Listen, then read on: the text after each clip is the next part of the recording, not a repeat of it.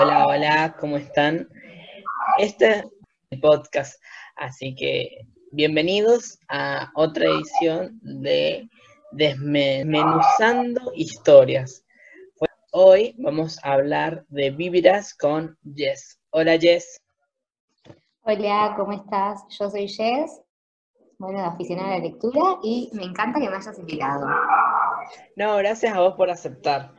Lo bueno de los podcasts es que nadie va a ver cómo estoy yo vestido, estoy medio despeinado, todo eso. Así que eso es lo lindo. Sí, em, yo llegué al libro de Vivirás Ana Franco porque desde la editorial BR, desde prensa, me dieron y me dijeron, serás, te va a gustar un montón, lo vivirás, era obvio que lo iba a leer, pero cuando salió la pandemia, entonces eh, no salió en físico, salió en digital, lo compré en digital, lo leí y bueno, después lo pude conseguir en físico y lo tengo conmigo mm. también. Así fue como conocí a Ana. ¿Vos cómo la conociste, Ana? Yo conocí a Ana porque en Instagram eh, estaban dando las propagandas de Vivirás. Entonces, cuando Ana revela la portada el año pasado, eh, yo, lo, yo la vi y me enamoré completamente, me enamoré de esa portada. Y hablé con varios, con, varios que habían leído, me dice, ¿nunca leíste Brillarás y Serás? Le digo, no, la verdad que no, no sabía que había otros libros. Y me dice, los podés leer independientemente, pero eh, te conviene para más o menos saber también la evolución de los personajes. Así que empecé con esos libros y cuando salió en digital, eh, lo empecé a leer y me encantó. La verdad es como que es un libro que eh, me súper me super encantó. Sí, yo siento que em, tal vez con el primero y con el segundo, con Brillarás y con Serás, no hay tanto spoiler, porque yo primero leí Serás y después Brillarás, pero con este tercero Vivirás, sí hay spoilers de las dos anteriores, que si bien no son grandes spoilers, eh, sí, te, te, pueden arruinar un poco la de los libros. Por eso, si alguien no los leyó y los tiene que leer de cero, porque les interesa, eh, que los vayan leyendo por fecha de publicación. Claro, porque hay pequeñas cosas que, por ejemplo, eh, en Serás, primero fue Brillarás y después pasaron a Serás y ahí dura un año el libro. Entonces, como que ya más o menos sabes un poco de la historia de, de Val. Y con con Glenn pasó una temporada también medio medio, así que ya ahí también empezás con los spoilers, con la historia de, de, Liz. Sí, aparte yo creo que Glenn es un personaje muy interesante cuando lo vas conociendo en los libros de las amigas, tanto en Brillarás como en Serás, y vos decís, ¿cómo va a encarar Ana este libro? Y a mi parecer es como el libro más fuerte de los tres, no solo por la temática que toca, sino, eh, bueno, por quién es Glenn, por quién es su familia. Siento que es un libro muy fuerte que yo me preguntaba todo el tiempo, ¿cómo va a ser para encarar esto Ana? ¿Cómo lo va a hacer? ¿Cómo lo va a hacer? Y bueno, me sorprendió un montón. Claro, y no sabías eh, en qué manera y si iba a gustar o no gustar, porque tiene temáticas muy eh, que también tienen varios puntos de vista. Voy a empezar a leer la sinopsis para que la gente más o menos sepa de qué es lo que, de qué es lo que va, vivirás y ya empezamos con, el debate. Dale. Dice, tras, tras brillar y ser, llegó la hora de que te animes a vivir. Glenn es una soñadora que vive enamorada del amor, pero sujeta a las estrictas normas de su familia Debe ocultar todo aquello que le gusta y todo con lo que sueña. Cuando deja su casa para ir a un seminario, cree al fin encontrar la libertad. Allí se encuentra, con Brent, Ben, el partido perfecto. Sin embargo, también aparece Dave, a quien, alguien a quien su padre echaría patadas. Glenn piensa que Dave es todo lo que jamás le atraería, pero inesperadamente él la incita a ir a buscar en sus sueños y volver a verlo.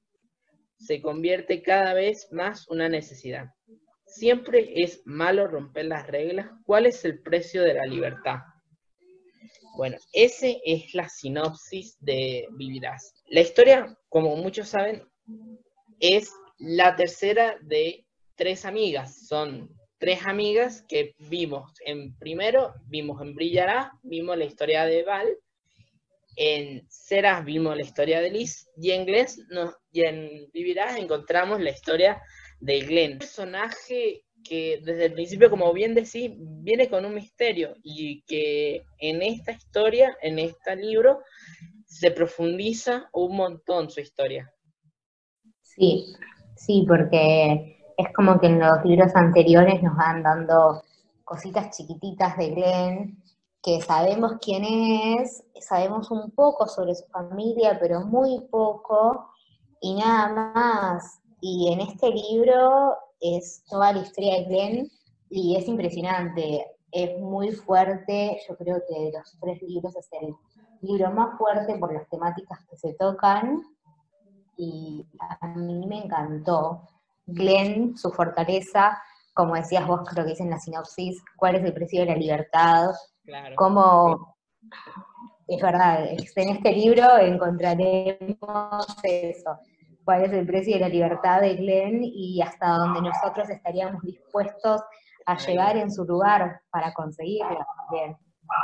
Claro, porque Glenn eh, al principio como que no cree que el sueño de ella, que es ser cantante, porque ya lo veníamos viendo, Glenn quiere ser cantante, pero no cree que el hasta dónde puede llegar ella, porque está tan sujeta a las normas de su familia, a lo estricto de la religión que ella está viviendo, que ella no cree que va a ser capaz de llegar hasta donde ella quiere.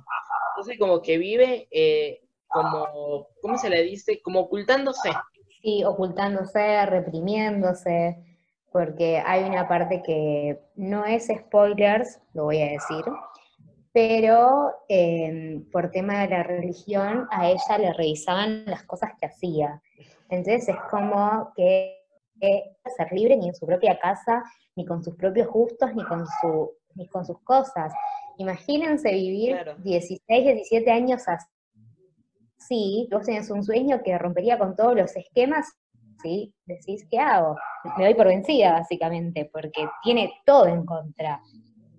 Claro, y llega un momento en que ella cumple los 17, cumple los 18 y ella tiene que ir a un seminario, como bien decimos, y ella cree que al ir a ese seminario ella podrá ser más libre, pero no se da cuenta de que en el seminario es incluso igual o peor que los padres.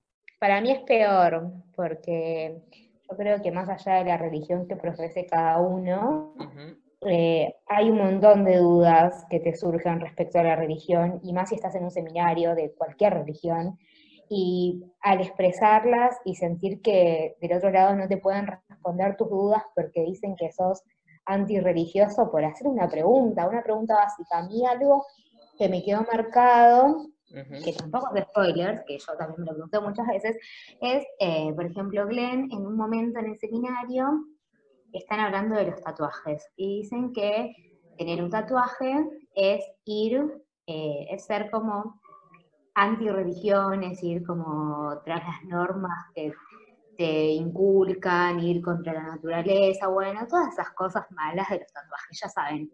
Entonces ella se pregunta si hacerse un tatuaje eh, en referencia a Dios en referencia a la religión también estaba mal. Y tal vez por preguntar esas cosas, que son dudas que pueden surgir, que en vez de aclararte las personas que tienes alrededor, a ella le decían, ay, sos antirreligiosa porque estás preguntando esto. Y era como, bueno, no, es antirreligiosa por preguntar eso. Totalmente. Y también vemos en todo esto que eh, Glenn empieza a sospechar, empieza a cuestionar lo que tantos años sus padres le venían contando. Entonces llega un momento en que Glenn empieza a querer eh, explotar, a querer cuestionar, a querer preguntar, que, está bien que pregunte, que, investigue, que pueda ella eh, saciarse esas dudas.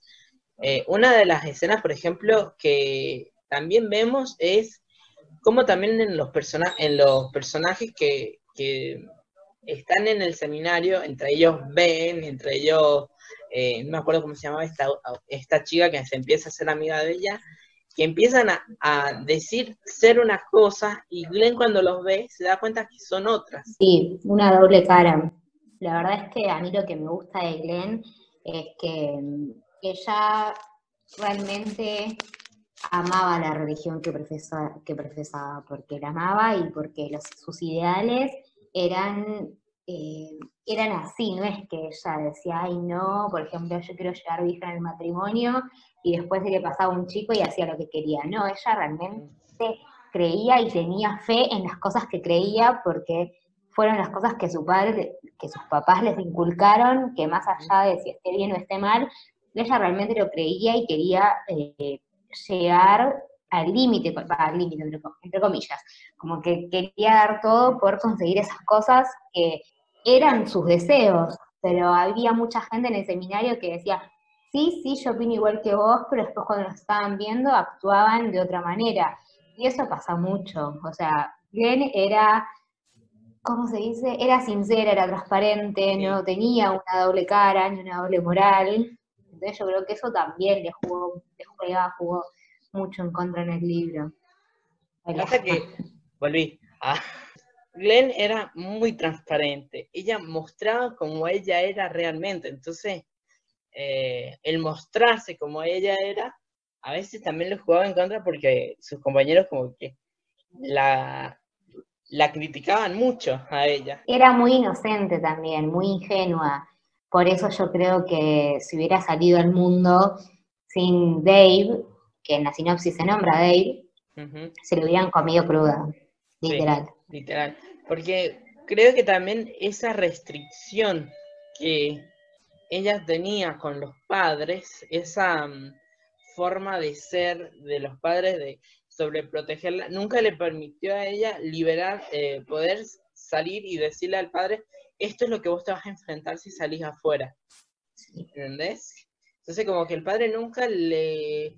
Como que los padres en sí la, la sobreprotegían tanto que hasta ella misma se iba con ese miedo de, saber si hacer las cosas o no. Y es como que a Glenn se la, la en una cajita de cristal, mm. entonces si venía un auto y le decía, vení que te doy caramelos, ella realmente pensaba que del auto le iba a dar caramelos. Así, eh, básicamente esa es la personalidad de Glenn. Yo creo que los padres no lo hicieron eh, por maldad, si bien yo no comparto en nada la visión del padre de Glenn, muchos padres son así y aparte al ser tan restrictivos con sus hijos, tampoco permitieron que ellas tengan épocas de rebeldía, que en esas épocas de rebeldía. Yo supongo que cuando sos adolescente te sirve un montón para, forjar tu carácter, para saber quién sos, para eh, que no te para no dejar manipularte y un montón de cosas más, que Glenn nunca lo pasó, porque nunca dieron la oportunidad de pasarlo, entonces era una persona ingenua que confiada en la palabra de las personas. Claro, completamente. Es como que durante todo ese tiempo como que los padres la, traían en una caja de cristal que eh, nunca le enseñaron a, cómo salir afuera y enfrentar.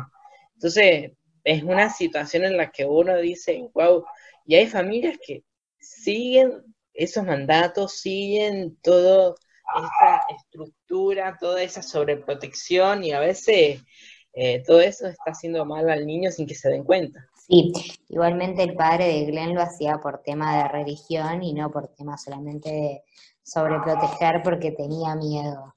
Era más también una cuestión con la, como la religión, era como él, el padre de familia, pero padre de familia con todas las letras que tenía que controlar absolutamente todo lo que hacían sus hijas, porque controlaba absolutamente todo, y tampoco les daba libertad para hacer, aunque sea algo mínimo que ellas quisieran. Siempre se tenía que hacer lo que él decía, lo que él pregonaba, y bueno, por suerte Glenn se puede encontrar con Dave.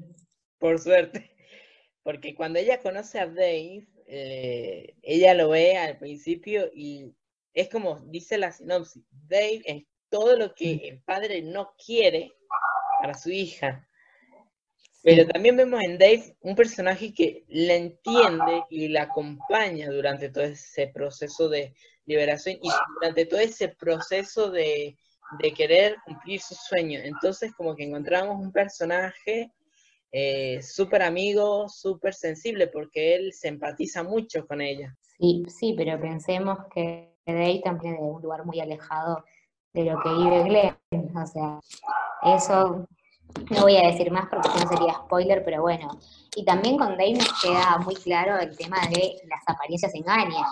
Porque Glenn al principio cuando lo ve lo juzga porque es una persona toda tatuada, eh, con, tomaba alcohol, con otro carácter totalmente distinto al de ella. Todo lo que a ella le dijeron que estaba mal en una persona es la representación de Dave, básicamente, visualmente. Pero cuando lo conoce, cuando lo conoce se da cuenta que no es así. Algo, por ejemplo, que me, gust me gustó eh, del libro y más que nada de, la de cuando empieza toda la relación entre Dave y Glenn, que Dave le ofrece a ella tomar bebida y ella le dice que no, que ella no tomaba alcohol. Entonces le dice, mira, no está mal tomar alcohol, sino hasta dónde vas a llegar. Sí. una cosa es tomar alcohol y otra cosa es sobrepasarse con el alcohol. ¿O no? Sí, sí, hablamos de sobrepasar con el alcohol, tengo muchas, ¿eh? eh sí, y aparte que no solo con el alcohol, sino que se puede poner en un, montón, en un montón de aspectos de nuestra vida, o sea, hay cosas que decimos, no, no lo hacemos, pero no es, no, lo hacemos por censurarnos, sino no, no lo hacemos tal vez porque no queremos, o si lo hacemos tenemos que saber hasta qué límite hacerlo. Pero bueno, yo creo que Dave es el que le da una lección de vida a Glenn grandísima. y es el que es el que le ayuda a vivir, como dice el título. Es él el que le da todas las herramientas para que Glenn se pueda autodescubrir. A mí lo que me gusta mucho es, no solo en este libro, sino en los otros libros, que como ya saben hay romance, pero que romance es muy sano, más allá de que se muestran ciertas actitudes y ciertas cosas de personas corrientes, de personas normales, es sano, es eh, una persona que respeta a otra, que no quiere pasar por encima, ninguno de los dos, o sea, no es que uno quiere pasar por no, ni el hombre sobre la mujer, ni la mujer sobre el hombre, como que los dos se respetan, y está buenísimo recalcar esto en libros destinados para adolescentes o gente no adulta, no tan adulta, porque yo no me considero adulta básicamente. Pero bueno, es, hay un montón de gente de mi edad que todavía no tiene una pareja estable ni nada, entonces leer estas cosas es, eh, decís, bueno, yo cuando conozco una pareja quiero aspirar a un amor así y está bueno porque te ayuda a no conformarte con menos.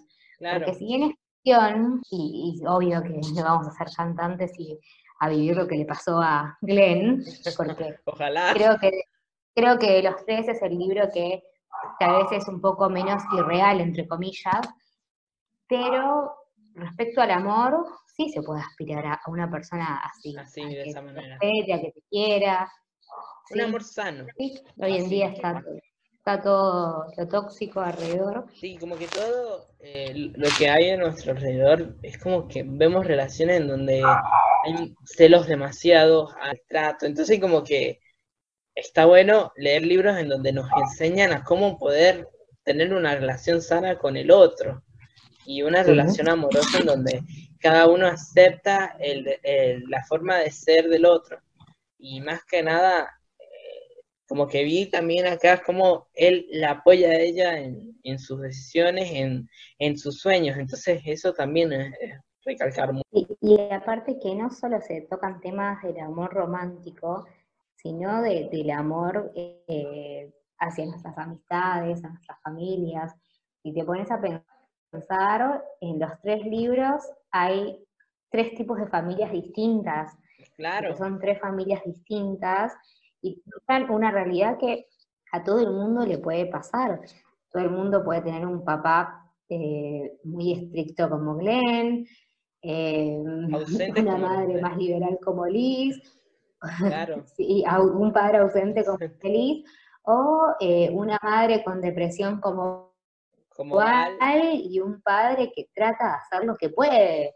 Claro, es como que te muestran esa, esa realidad también de, de mostrar que cada familia es un mundo, como se dice. Entonces, como que eh, mostrar también esas cosas de decir, bueno, eh, a veces también nosotros nos vamos a sentir identificados con algún personaje. Entonces, como que eh, la autora manejó muy bien y muy, muy real el tema de las características de cada persona. Y muy correcto aparte, porque yo hubo situaciones en los libros que, por, las que la, por las que pasé y siento que se toca el, tema de una forma eh, muy correcta y muy cercana a esas situaciones y no es como esos libros que escriben desde lo que yo pienso, desde lo que yo opino, sino que se nota que Ana se tomó el trabajo de investigar eh, o de hablar con personas que tal vez hayan pasado o de plasmar situaciones que vivió. Por ejemplo, en en Vivirás hay una situación muy fuerte en un momento del libro, que no voy a decir cuál ni nada,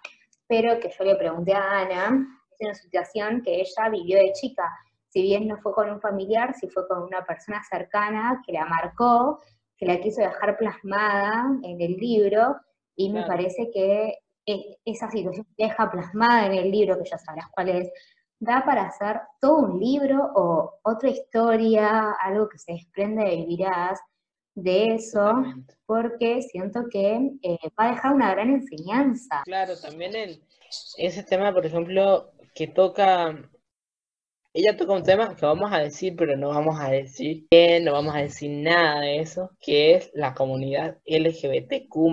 Entonces, eh, esta, esta forma también de, de demostrar que todos somos iguales, que todos tenemos tenemos muchos, eh, tenemos que respetarnos a la otra persona tal cual son, tal cual son sus gustos, tal, cual. Entonces, como eh, demostrar también eso, ¿no? Sí, eso está, bueno. Porque... persona como es, y no tratar de cambiarlo. Y aparte apoyarla, porque eh, hoy en día, más allá de que es todo más visible, es todo más fácil, siguen siendo las personas más golpeadas en nuestra sociedad, o una de las, una de las personas más golpeadas eh, por pertenecer a la comunidad LGBT y eh, lo importante que es brindar el apoyo en el momento que es necesario. Eso también, bueno, y lo que tiene Ana es que escribe, eh, qué sé yo, en los tres libros, en la trilogía, tenés un abanico de temas impresionante. No solo temas románticos que pueden pasar en la pareja, porque hay cosas que pasan en la pareja, sino de temas familia, hermanos, amigos. Es como que. Totalmente, muchas temáticas. Los tenés que leer. Muchas temáticas en donde eh, hay una variedad también de opiniones, hay una variedad de poder tocar. Entonces, como que uno, pero también como que lo aprende también, porque hay temas, por ejemplo, que uno no sabe y en todos estos libros uno lo va, lo va descubriendo y lo va aprendiendo. Sí, y aparte que en ningún momento se ve forzado ni puesto como decir, uy, este tema está de moda, entonces lo vamos a poner. No, se va dando todo de manera natural y con los temas se empieza a amar y es obvio que se van a pasar por esos tópicos, entonces no, no queda mal. Y está bueno porque por lo menos el segundo libro puede ser un tanto polémico con algunas cosas, este tercero también, pero bueno, el segundo Serás con Liz puede ser polémico y muchas personas tal vez si leen la sinopsis o, sea, o saben de qué trata, no lo voy a decir porque creo que en la sinopsis no está y si no se dicen, ah, pues, seguramente pueden llegar a pensar, ay, se prendió de toda esta luz que hay hoy en día para escribirlo y no. No, en realidad es un libro también... Cuando eh, lees el libro te queda claro que ya estaba planeado así. Claro, y muy investigado. Todos los temas que Ana toca eh, son muy, muy, muy bien investigados y muy bien tratados de una manera que uno ya lo, eh, que uno también le va a gustar. Lo que te decía es que nota también que Ana investigó mucho sobre estos temas y cada uno de los temas que ella trata, ella explica que no lo hace desde su punto de vista, sino de lo que ella fue investigando. Entonces es algo que también me gustó eso de, de plasmarlo desde un punto muy neutral, ¿no? Sí, eso está bueno, porque a veces depende de qué temas se traten, eh, a alguno le da como que les hace sentir que el autor está haciendo apología a cierto tema, y en estos libros para nada, pero para nada, porque se tratan un millón de temas que pueden ser, eh, ¿cómo se dice? No sé la palabra, que pueden ser controversiales y siempre se trataron con respeto y te das cuenta que es desde una posición neutral y además de que no se deja entrever la, la opinión del autor, de la persona que está escribiendo detrás del libro. Claro, porque a veces uno cuando escribe, generalmente escribe desde su opinión, ¿no? Sí. Pasa. Yo creo que en estos temas es difícil es separar lo que vos opinás o tus sentimientos de lo que querés realmente mostrar. A uno va, yo por ejemplo el libro no escribí nunca ni relato ni nada, siempre escribí poesía y la poesía es básicamente lo que siento en el momento y son mis sentimientos, mis opiniones, soy yo en, letras, palabras, frases, poemas, en poemas, pero vos que escribiste el libro, yo supongo que si tratás un tema así controversial, es difícil, ¿no? Decir, separarte del protagonista y de Juan Olaya. Claro, es difícil, porque en realidad uno eh, cuando investiga y todo eso, a veces pone su, opinión y, todo eso, pero uno trata siempre de no, de, que no sea uno, sino los personajes los que hablan. Sí. Creo que llegamos pudimos debatir un poco sin, sin spoiler. No sé si quedó algo ahí. Algo que me gustó del libro de Ana, antes de poder sellar, es el tema de, las músicas. Cada vez que Ana escribe en los finales de los, de los libros, conozca la playlist de la música que le inspiró. Eso me pareció muy, eh, muy interesante. Sí, porque es como que nos comparte parte de su proceso creativo. claro, eh, y en este caso, los que tengan el libro de Vivirás o los que no, van a encontrar también el tema de la de los codramas, de lo que les ve y los que a ella le gusta. Entonces como que también nos mete, nos ayuda, nos incentiva también a meternos un poco en lo que son los, los codramas, ¿no? a, a mí no me gustan, así que no los investigué ni nada, pero está bueno aprender otras culturas a través de los libros.